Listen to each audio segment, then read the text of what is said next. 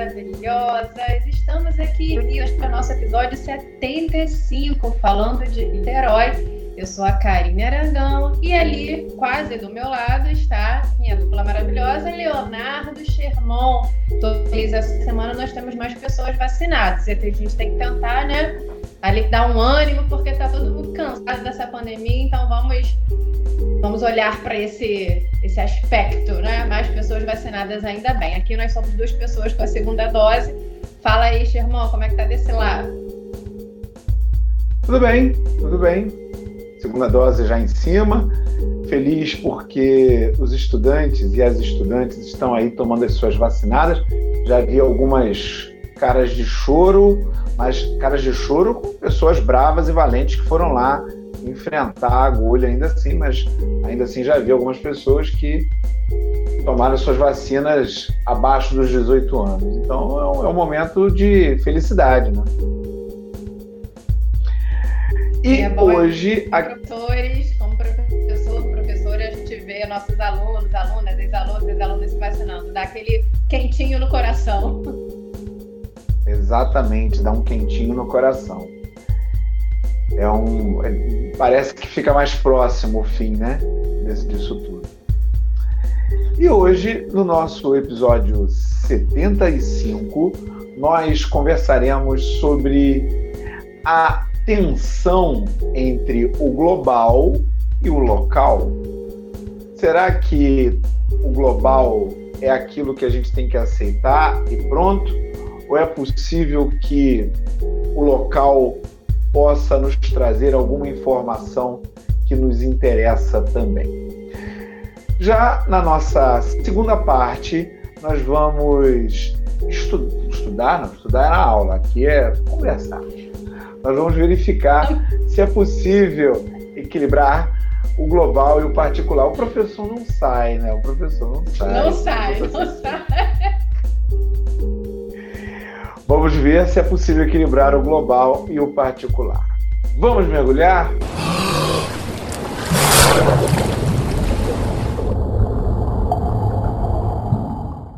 Com a globalização, ficou muito comum a gente pensar em questões que estão no mundo inteiro.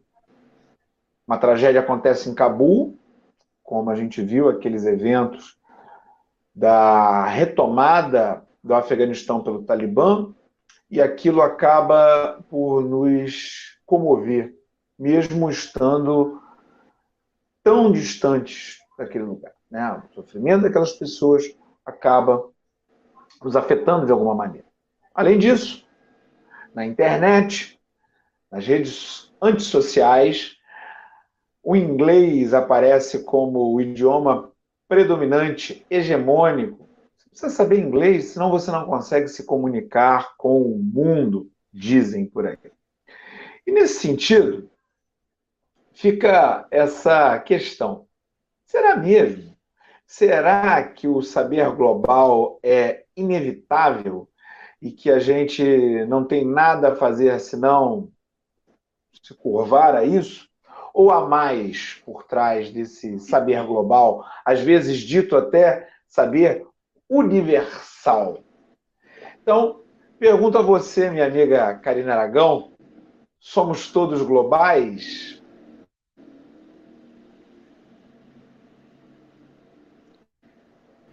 Tem algumas coisinhas nessa, nessa própria definição que me incomodam. Eu costumo dizer que a gente está indo aí de um problema conceitual, né? Que é, seria um metaconflito. Vou buscar algumas palavrinhas que você usou para a gente tentar dar, um fio condutor a isso. Primeiro, essa ideia de global, que parece uma abstração. Né? Eu acho muito curioso quando a gente vai falar global, é como se pairasse do universo na nossa cabeça. Assim, cultura global paira na nossa cabeça. Quando a gente fala de economia, de língua, a gente não consegue entender que existe, que até o global parte de um território, né? Então, assim, todo, toda forma de, de divulgação, de promoção econômica, cultural, linguística, ela parte de um lugar, de um, de um local. Então, assim, a, a globalização, ela é territorializada, né? Eu acho que a gente não pode perder isso de vista. ela tem, ela tem um discurso, tem um emissor, né? não é uma abstração que, que chega do nada. E aí você fala, por exemplo, dessa questão da, da tendência, quando a gente fala da globalização de uma tensa hegemonia. Né? E aí uma outra, um outro ponto que me incomoda em relação a isso. A gente parte da, da, quando a gente fala de globalização, a gente parte da suposição de que existe um saber né, que é hegemônico um discurso que é hegemônico e atinge a todo mundo. Então, esse discurso hegemônico, supostamente hegemônico, estaria num viés de hierarquização. Então, a gente chama de saber global, por exemplo, aquilo que é superior, é aquilo que parece que a gente tem que ter uma escadinha para atingir, e os saberes locais. Então, só a contraposição já me incomoda de, de alguma forma, né? E aí, um terceiro ponto em relação a isso que me incomoda, essa estruturação entre saber local e saber global, é quando a gente fala como se a globalização tornasse todos iguais e atingisse a todo mundo. Aí você pensa assim: ah, o discurso da globalização fala da quebra de fronteiras, né? o discurso da globalização fala sobre a conexão, né? sobre a interconexão entre os vários locais. E você fala assim: peraí, né? eu acho que tem alguma coisa errada aí lembro muito quando o Machado de Assis, a gente está lá no século XIX, fala que existe o Brasil oficial e o Brasil real. Né? Para mim, quando as pessoas falam de globalização, parece que elas se esquecem de um, de um mundo real e estão pensando aqui só no mundo oficial, no mundo que tem todo mundo, todo mundo tem acesso à internet, no mundo que todo mundo vive a cybercultura, no mundo que todo mundo tem acesso a conhecimento, de que os avanços econômicos chegam a todo mundo. Então, assim, acho que é, é bom, primeiro patamar que a gente estabeleça é isso, né? Globalização para quem? Globalização de quem? Para quem? Para a gente tentar pensar que todos são esses, né? A gente, por exemplo, no contexto de cybercultura, você acabou de falar desses conhecimentos que muitas vezes chegam até a gente de outros lugares do mundo, que talvez a gente não tivesse, é, e aqui eu, você, nossos e nossas ouvintes, que temos acesso à internet talvez a gente não soubesse se a gente não tivesse nesse texto de cybercultura. E muitas vezes a gente deixa de considerar que existem pessoas que realmente não sabem porque elas não têm acesso à internet. Então, assim, não existe um todo mundo. Não. Então, para a gente perguntou dos globais, né, todos podem ser uma expressão que a gente usa muito também na área da sociologia, na própria literatura, é pensar somos cidadãos, cidadãs do mundo, né? O que, que você precisa para ser um cidadão? O que, que você precisa para ser uma cidadã do mundo? É, tem um, um, autor que eu gosto bastante, que é o Silviano Santiago, que ele trabalha isso num texto chamado Cosmopolitismo do Pobre. Tá? Fica até indicação aqui, momento indicação para gente, em que ele vai falar sobre esse lugar da pobreza, né? esse lugar da, da cultura relacionado à pobreza, essa voz dada muitas vezes ao que ele é pobre, para se lançar ao mundo. Né? Ele fala, até um certo tempo, enquanto a gente não tinha uma cybercultura muito desenvolvida, ele dá o exemplo até do, do Martinho da Vila falando o quanto ele foi importante nesse processo de promoção de uma cultura chamada popular e contou com isso em relação à cybercultura. E aí a gente tem é, esse, é, essa atuação de tentar ser cidadão do mundo de tentar ser cidadão do mundo a partir do contexto da cybercultura, mas pé no freio, né? Pé no freio, nem todo mundo desfruta da mesma realidade. A gente tem muitos Brasis, a gente tem muitos mundos, e a gente tem que prestar bastante atenção nesse discurso da globalização para ver quem está aí na globalização, a partir de que preceitos e para alcançar quem. É sempre aquela tríade que eu gosto muito emissora, emissora, mensagem, receptor, receptora, pensando sempre nessa intencionalidade comunicativa. É, eu estava pensando aqui enquanto você falava, é, se de certa maneira nós não somos mesmo todos globais, porque pelo que me pareceu, você desconfia desse termo, né? Você falou que você desconfia desse termo global porque existem pessoas que não seriam bastante. globais, não seriam globais porque elas é, não teriam acesso à cybercultura, por exemplo, teriam menos acesso. Mas o que eu fico pensando é que talvez sejamos globais, porque o impacto da globalização chega para todos. E talvez a, a pandemia seja o nosso experimento final nesse processo.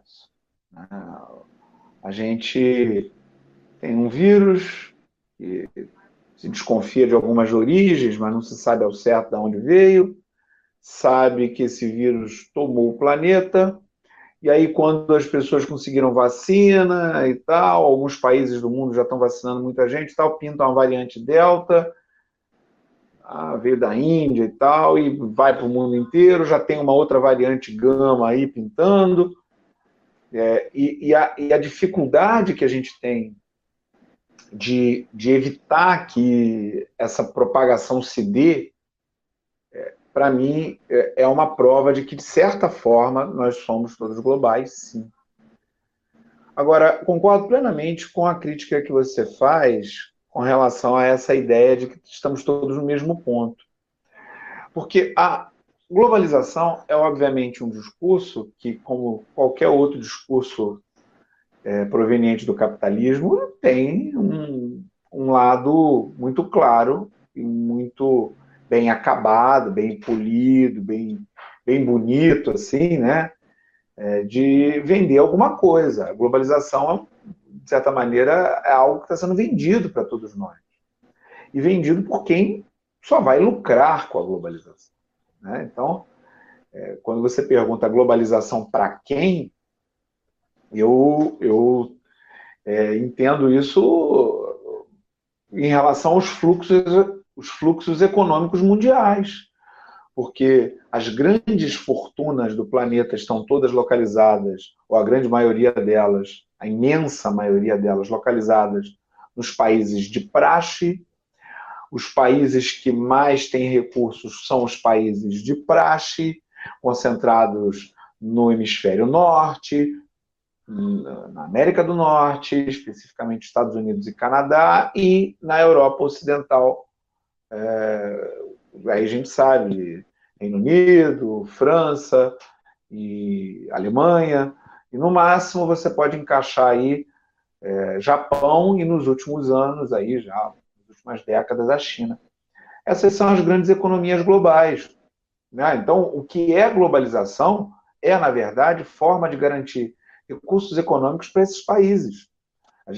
E só que a economia não vai sozinha.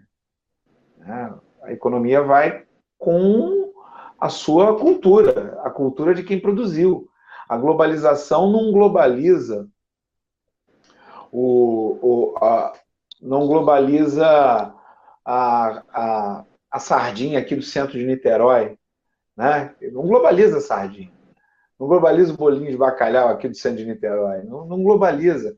Não globaliza o chuvisco aqui da região serrana do Rio de Janeiro. Não é isso que está globalizando. Não está globalizando o idioma dos nossos, das nossas comunidades indígenas, os vários idiomas. Não é isso. O que está globalizando é o inglês, que é o idioma do império. Aí, de repente, as pessoas descobriram que tem que falar chinês também, porque existe lá uma, um outro império poderosíssimo que exige que se fale é, o idioma deles. O que se transmite por aí, ninguém está é, vendendo feijoada em escala global. Né? Não, tem um, não tem um Angudo Gomes, franquia, sendo criada no centro de Paris, mas se você for lá, tem McDonald's. Né? Então, é, não, não, não é globalização. Isso é um fluxo controlado por um, um, uma hegemonia econômica, política e militar. Né? Então, é, você até falou, ah, será que existe... É que, desculpa, o que parece muitas vezes é que as pessoas não conseguem perceber que existem as pessoas aqui, eu aqui é a salvadora do mundo, né? As pessoas não conseguem perceber, muitas vezes a gente não consegue perceber que existe uma disputa de poder aí. Parece que os fluxos são equilibrados, né? Que eles acontecem. Você acha que as pessoas não, não conseguem perceber? Ah, eu acho que Você acha que as pessoas não conseguem perceber? Ah, acho que talvez não conseguem problematizar, não perceber, mas não conseguem problematizar. Quando a gente é. talvez às vezes, ah, a globalização atingiu a todos, nananã, é, a, a, trocas econômicas, muitas vezes há essa tentativa de, de, de, maquiar um discurso que não é uma prática que não é horizontal, ela é vertical. Então, muitas vezes, é, existe eu... embarcar nesse discurso. Entendo o que você diz, eu, eu, eu entendo o que você diz. É, concordo que existe esse discurso. Mas eu, eu fico pensando, quando a gente estuda o Império Romano, a gente estuda um processo chamado romanização. Então havia povos, principalmente povos da periferia do Império Romano, que geralmente estavam fora das fronteiras do Império, que acabavam entrando para as fronteiras do Império, o Império controlava novas áreas e aquele povo estava ali. Qual era, qual era a, as opções que aquele povo tinha? Quais eram as opções? Aquele povo podia fugir, ir para uma outra área, que era sempre complicado, porque as outras áreas também havia outros povos é, imperiais, controladores, ou então entrar em conflito por áreas, essa coisa toda, ou eles poderiam ficar. Mas para ficar, eles deveriam se romanizar. Eles precisariam falar o latim, adotar os, uh, o culto ou os cultos é, da, da, religião romana, dependendo da época, podia ser a religião pagã, o cristianismo. É, precisava respeitar, obviamente, o império, as leis do império. E aí, o que, que acaba acontecendo nesses casos? E não é o Império Romano, não é o único que, que, que, que isso aconteceu, não. Isso a gente tem várias outras, é, vários outros cenários a, a, a, na história. Havia, sim, aqueles que resistiam e que mantinham intacta a sua cultura e que tentavam ao máximo manter os seus padrões e tudo mais. Locais, inclusive, que os próprios romanos não mexiam, desde que eles pagassem os impostos devidos. Ok. Mas havia também aqueles, e isso era comum, que optavam pela romanização. E aí é que está o ponto. Optavam pela romanização. Porque percebiam que com a romanização a sua vida, ali naquele cotidiano, seria mais fácil. Ele conseguiria atingir uma situação socioeconômica mais interessante. É, e, e, acabavam aprendendo a falar o latim, entrando para o exército romano, né, e por aí vai. Né? Então, o que eu vejo é que essa nossa adesão, muitas vezes voluntária e até militante em alguns casos, né? Temos pessoas militantes e tal.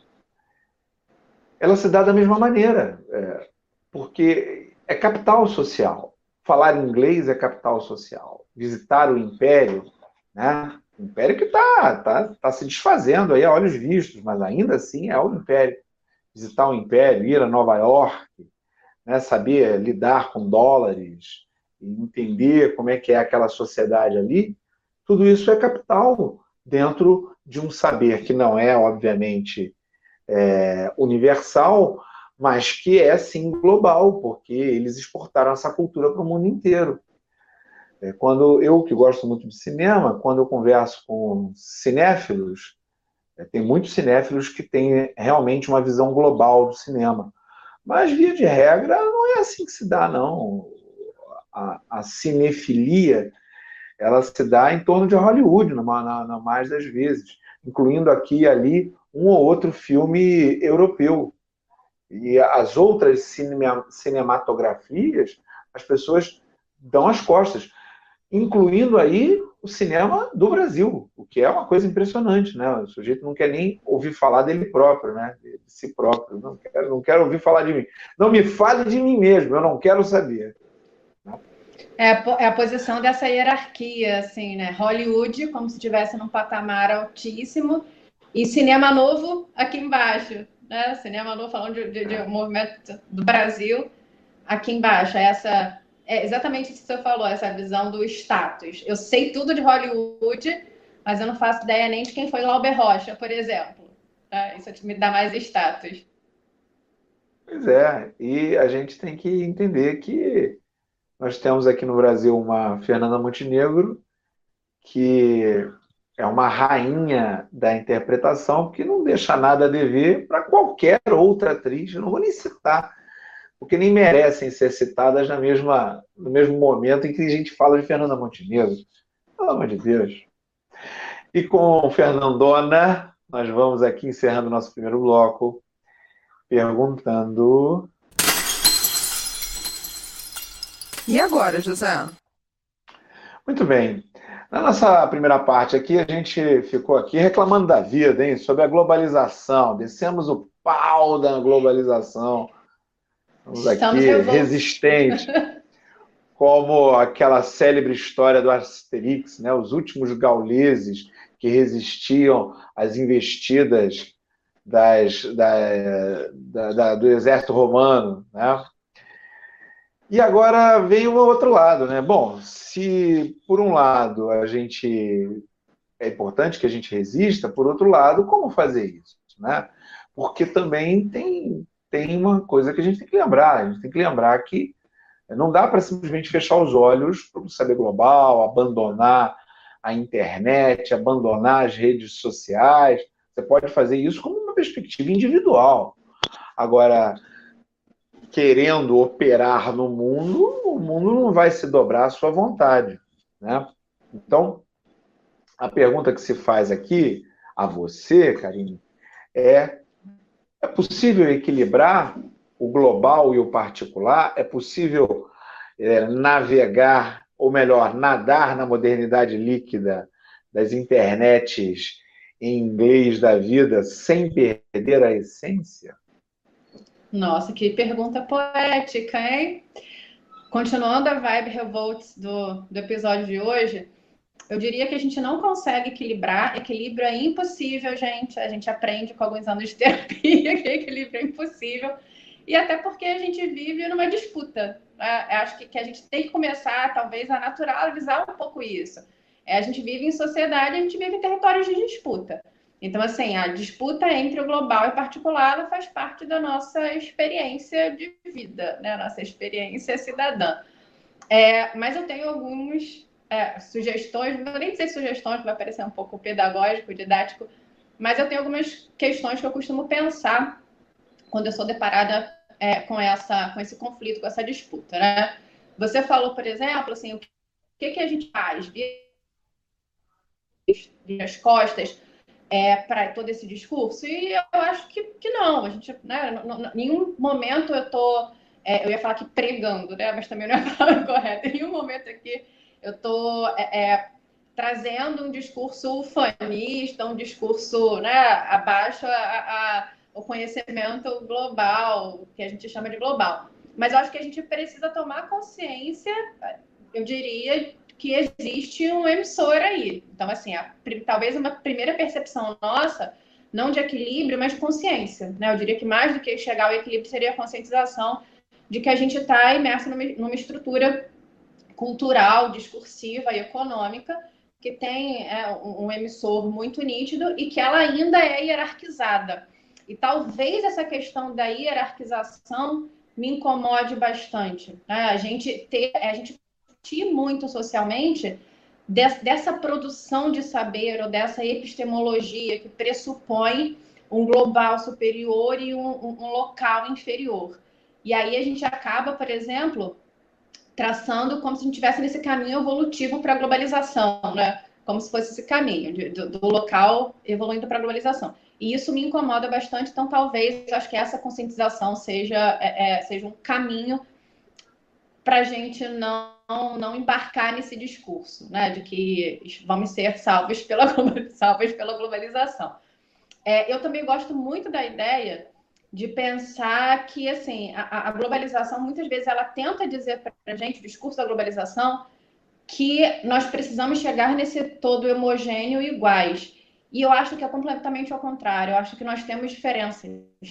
Eu acho que essas diferenças elas não podem ser apagadas elas na verdade têm que ser reafirmadas. Né? Nós somos diferentes, porque se a gente pensar que existe é, algo homogêneo, você parte de um princípio que tem que todo mundo seguir a mesma regra, caminhar no mesmo rebanho, né? É, seguir tudo que, que, enfim, de uma maneira unidimensional. E essa ideia do, do unidimensional me, me incomoda bastante. Então, pensar que sim, existem diferenças e a gente tem que tentar lidar com essas diferenças de maneira é, não hierarquizada, então, assim, uma reafirmação, uma constatação, uma reafirmação e uma defesa dessas diferenças, né? Hoje a gente fala muito no, no debate cultural da ideia do hibridismo, da ideia de, de olhar para uma fronteira e perceber a fronteira como um território de passagem, né? perceber que existe uma troca ali que pode ser é, benéfica. Né? Acho que é isso, uma interconexão, uma interculturalidade que ela pode ser benéfica. Mas eu diria que essa interculturalidade, para conseguir ser efetivamente benéfica, e sempre em disputa não vai ser total, mas para botar o pezinho ali no, nos benefícios, ela precisa se dar o máximo possível de maneira horizontal. É, não acredito aqui, assim, estou falando que ah, então a gente vai chegar em algum ponto que vamos conseguir trabalhar fora da ideia da hierarquização. Talvez eu não esteja viva para ver isso, não, não fique viva para ver a gente chegar nesse patamar. Mas eu acho que a gente pode ir dando os passinhos, né? A gente pode ir tentando, talvez no nosso próprio inconsciente, assim, ou consciente, tentar lidar com as diferenças culturais de maneira menos hierarquizada. Estou tá? divagando aqui, sonhando com uma sociedade. Não, mas eu acho, eu tô, eu tô, não, eu tô ouvindo você que está divagando, mas é, mas é isso mesmo. Não, não, vejo muito outro caminho, não. Ainda que a pergunta esteja é, mal colocada, né? Porque é possível equilibrar o global e o particular já parte de um pressuposto que são duas instâncias diferentes, separadas e isso tudo está tudo embolado, na verdade, né? O que acontece, infelizmente, é uma, uma, uma investida hegemônica do global sobre o particular. É, hum, mas está embolado a ponto de é, a mesma ferramenta que a globalização utiliza, né, que o capitalismo utiliza para nos vender comida é, cheia de agrotóxicos e, e, cheia de gordura hidrogenada, né, empurrar isso goela abaixo, todos nós, a mesma ferramenta serve para quem quiser entrar em contato com saberes que você não tinha, que você não tinha contato. Você não precisa estar dentro da sua bolha. Você está dentro da bolha porque quer. Em outros tempos, era muito difícil é, entrar em contato com outros saberes. Era mais difícil. Né? Para você ter contato com alguém do movimento negro, ia ter que ir a uma universidade, ia ter que procurar um coletivo e tal. Hoje, dois, três segundos na internet, você entra em contato. Né? Fora aquelas pessoas que conseguem furar o bloqueio das bolhas e chegar até você te ensinando coisas. Então, quer dizer, se a gente tiver um pouco de humildade de, de observar quando a pessoa está te falando alguma coisa, e você vai, vai aprender muito, né? E, e isso também é globalização. Apesar de, obviamente, todos esses, esses discursos, é, de, dessa, desses pensamentos da margem do capitalismo estarem é, o tempo todo perdendo espaço para aquilo que vende.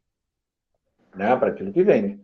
Agora, também nesse sentido, se a gente der mais atenção a esses discursos, é, a gente vai trazer mais é, interesse e vai vender mais também. Né? Eu não sou ingênuo de achar que isso vai resolver o problema, não, não é disso que eu estou falando. Mas é, já é um, um, passo à frente, já melhora. Principalmente se a gente passar, pelo menos é o que eu tento fazer, não sei se eu consigo, mas é, passar a prestar atenção quando as pessoas estiverem falando com você. Eu não sou preto e nem tenho cabelo. É, cabelo. Oh, meu Deus. Ah, nem, nem lembro, estou ficando cansado mesmo. É, cabelo crespo. Né? Eu não sou preto, não tenho cabelo crespo. Então, se uma pessoa preta, de cabelo crespo, está me falando sobre o cabelo dela, ela está me trazendo um saber que eu não tenho. E que eu não tenho como ter, a não ser pela alteridade a, não ser pelo, pela, pela valorização das palavras do outro. Se uma, se uma mulher me fala sobre a, a, ser feminino, ser mulher, enfim, o que, o que ela pensa do mundo, eu posso ouvir, né? Posso ouvir, posso. Não estou falando para você concordar, não, viu, gente? Ninguém precisa concordar, estou falando pelo menos ouvir. Porque está te trazendo um saber que você não tem. Né? Ouve Ouve um pouco. Porque a globalização também traz essa possibilidade da gente ouvir as comunidades indígenas e tudo que eles estão passando nesse momento. E, eles estão falando, elas estão falando, essas pessoas estão falando. A gente pode simplesmente ir lá e ouvir. Entra lá no TikTok indígena, no Instagram indígena, tá aí, ó, é só, só clicar. Só clicar. E essas pessoas vão. E aí a, vida vai ficar mais. Vai ter mais graça, né? Vai ficar com mais graça, em vez de ficar consumindo é, partículas de informação que são tão sem sabor quanto essa batata frita de isopor que se vende nesses fast food vagabundo que tem aí. E é, depois e dessa. Globalização desse... de... O discurso da globalização diz tanto que a gente tem que ser igual, que em dado momento você acha que o que é diferente de você é inferior, né? Então, assim. É, exatamente, essa coisa da hierarquia. É, a gente fica hierarquizando. E aí fica se alimentando de coisas que não, não.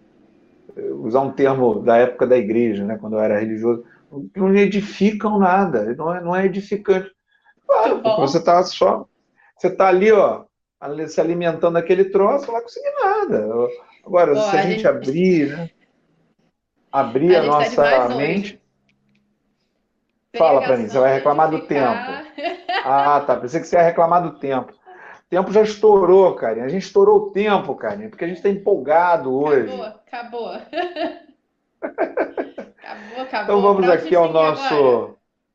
Data NML. Data NML. Semana passada a gente discutia as questões do eh, revisionismo histórico e a, a diferença entre negacionismo e revisionismo histórico. A gente perguntou a galera aí, aos nossos e às nossas ouvintes, é, se eles sabiam a diferença entre negacionismo e revisionismo histórico. E 40% apenas disse que sabia a diferença. E a grande maioria disse que não há diferença, ou que não sabe a diferença, melhor dizendo, né? É, não, não me espanta, porque a gente está num momento muito complicado, né? Porque essas tentativas de revisionismo histórico, elas, infelizmente, acabam dando em é, terraplanismo histórico, né? O maior terraplanismo histórico é o tal nazismo de esquerda, né? Que é uma bobagem enorme. Mas tem outras, tem outras, né? Tem os negadores da teoria da evolução, né? a galera que acha que a crise de 29 não tem nada a ver com capitalismo, e assim vai. Tem um monte de terraplanismo histórico aí. História, como qualquer outra área da ciência, qualquer outro campo da ciência, está sob, sob ataque por parte de grupos que é, veem que aquela, aquela informação científica não traz benefício para os seus interesses. Então, eles atacam, faz parte. Mas, como diria o. o, o o tá brabo, hein? Eu já esqueci o nome do. Mário Quintana. Esses aí que estão atravancando o meu caminho, eles passarão e eu passarinho. É, foi muito legal na semana passada quando você chamou a atenção sobre a necessidade da gente rever essa história pela presença de novos atores, de novas atrizes. Então a gente ir atrás, talvez, de uma história que foi invisibilizada. Né? Eu achei bem bacana. Foi algo que me tocou sensivelmente. E é verdade. Agora eu é que vou reclamar do tempo. Eu é que vou reclamar do tempo. Acabou o tempo mesmo. Acabou, acabou, acabou. Você ia falar isso. Tá, a gente vai fazer um elogio à pessoa pessoa está falando do tempo com a gente. Vocês vejam, né, queridas ouvintes. Mas aproveitando que o tempo acabou, então, vamos estudar o final. Eu tenho, estou forçada a me despedir de vocês nesse momento, tá vendo? A gente tem programa semana que vem, né? Semana que vem a gente volta. Eu posso falar mais com vocês, queridos e queridas. Um beijo e até semana que vem. E eu peço a vocês que vocês deem aquele joinha pra gente, se você estiver vendo no YouTube. E se você não estiver no YouTube, se você estiver nos ouvindo por alguma plataforma é, de podcasts como Cashbox, como o Spotify, Deezer, o Apple Podcasts e Google Podcasts, ou qualquer uma, por favor, nos favorite, né? Coloque aí uh, o nosso podcast nos seus favoritos, porque isso ajuda a nossa divulgação, a divulgação dessa nossa empreitada inteiramente gratuita, certo? Valeu, galera. Mantenham-se vacinados e até semana que vem.